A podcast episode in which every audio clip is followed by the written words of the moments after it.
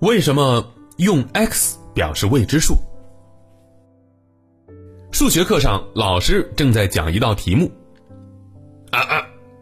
假设乒乓球的数量为 x，然后根据题意可以得出下面这个等式。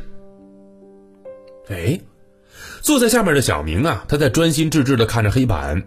哎，看起来他好像是在认真听讲，但其实小明心里正在琢磨的却是别的事儿。小明就在想啊，呃，为什么总说设某某数量为 x 呢？哎，是谁规定用 x 来表示未知数的呀？英语字母有二十六个呢，干嘛非得用这个呢？嘿嘿，小明的思维啊还算是挺活跃，但是小明，你得好好听讲哦。这个问题，海豚博士可以告诉你们答案。说到用字母或者符号来表示未知数，这个历史可就悠久了。我们可以追溯到三四千年以前，在那个时候，人们就开始用各种符号来表示未知数了。古埃及的人们用哈乌来表示未知数，啊，哈乌呢就是指若干的数量。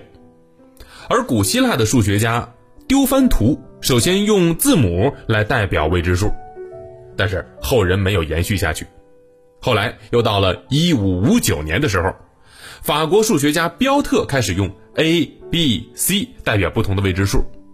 随后啊，法国的数学家韦达又用 a、e、i 等元音字母来表示未知数。总之啊，这些数学家都尝试用字母符号来表示未知数，但是他们都没有能够达成一个共识。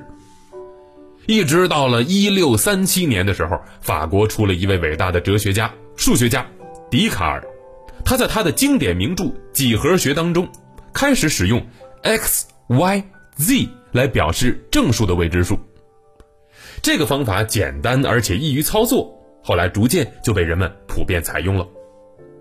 哎呀，但是 x、y、z 这三个字母表示未知数，后来最常用的还是 x，这是为什么呢？为什么不用 y 和 z 了呢？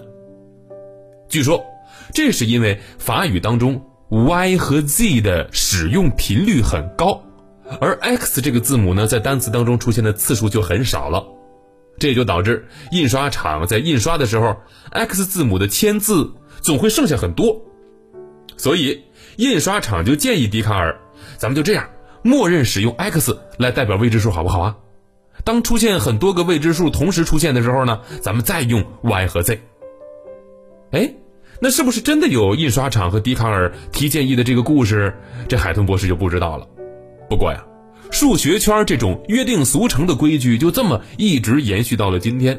嗨嗨，小朋友，没想到吧？这看似枯燥乏味的数学公式后边还有这么多有趣的故事。哎，你想知道更多好玩的数学故事吗？来，记得每天睡前听我们的海豚百科就好喽。